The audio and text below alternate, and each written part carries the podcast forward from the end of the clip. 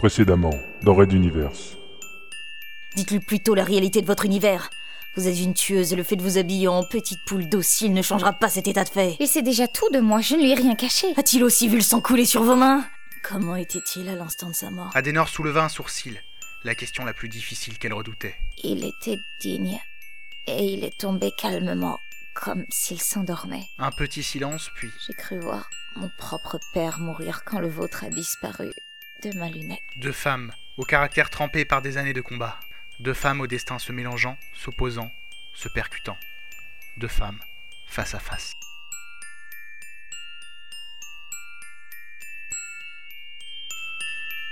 Raid Universe. La plus grande saga galactique jamais racontée en podcast.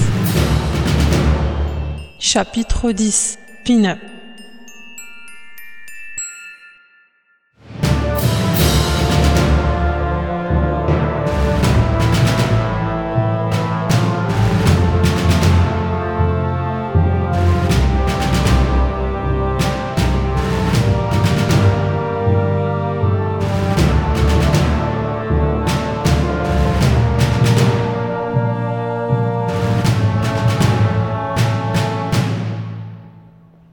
Huitième épisode.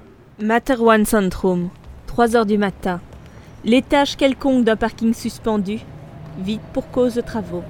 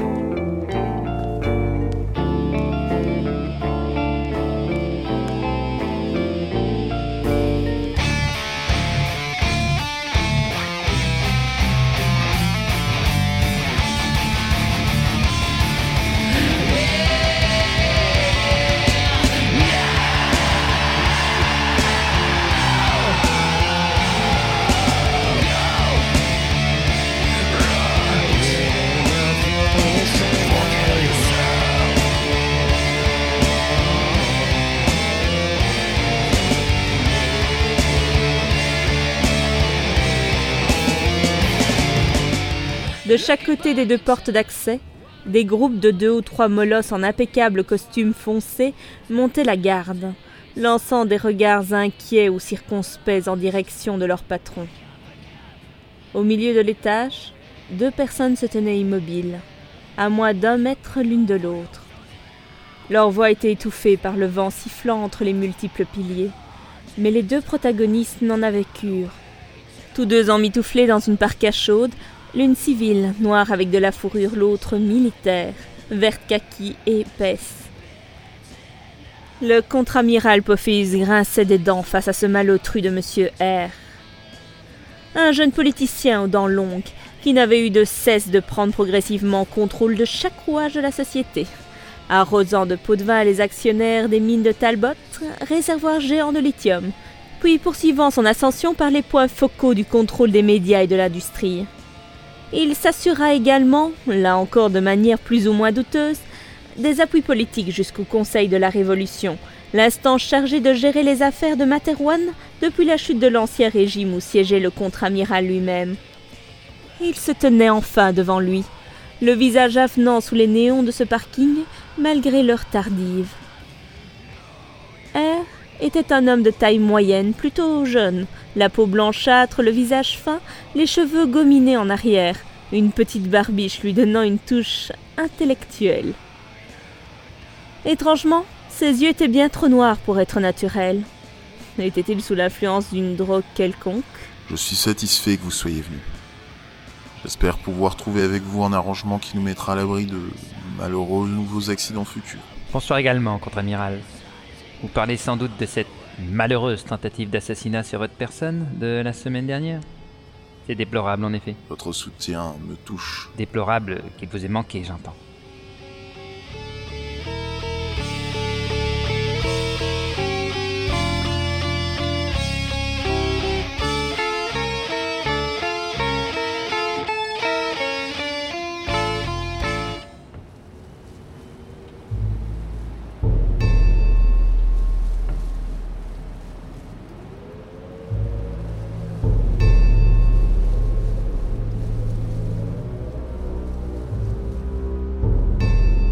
Silence. Un sifflement de vent traversa le parking, poussant les extrémités des parkas qui ondulèrent dans l'indifférence totale de leur porteur. La partie s'annonçait mal.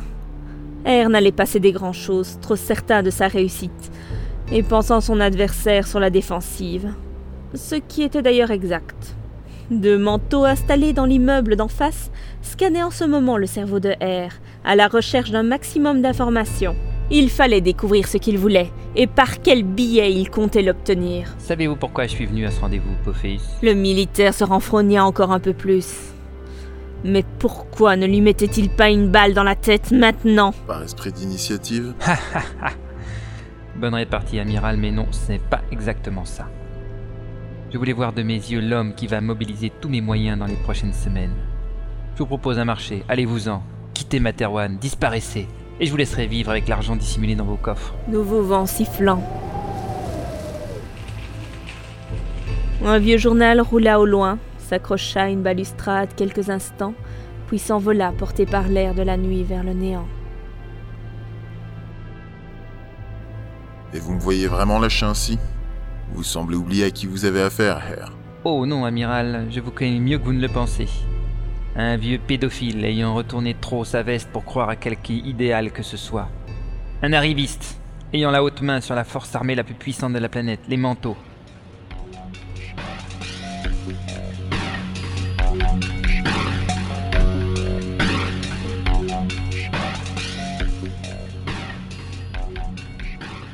Mais vous êtes infiltré.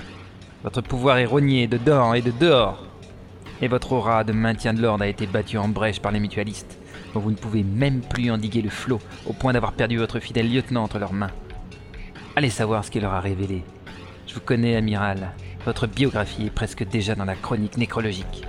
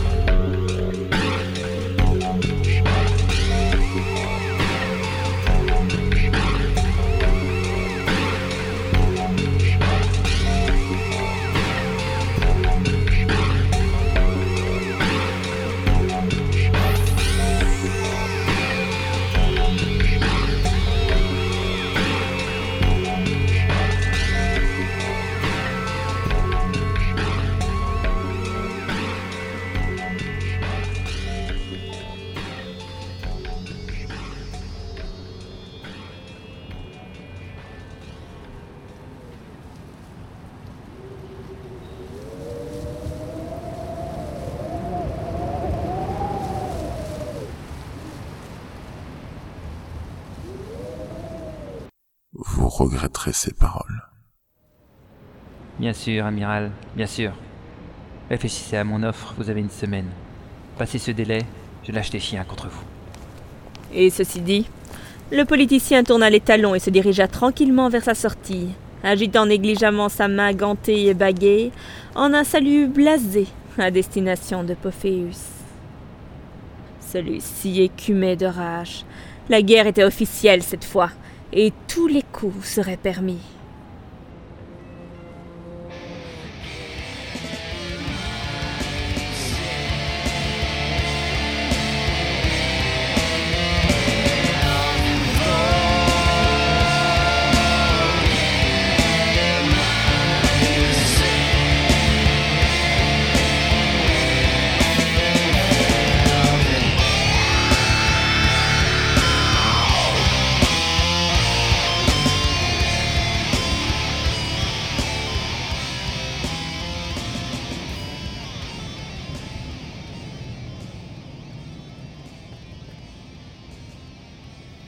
On tentait de joindre les deux manteaux, mais aucune réponse ne parvenait. Déjà des hommes étaient partis voir ce qu'il se passait. Dans sa voiture, sur le chemin du retour, on lui annonça qu'on les avait retrouvés morts, chacun une balle dans la tête, probablement abattus par des snipers à grande distance. À grande distance, la spécialité de R.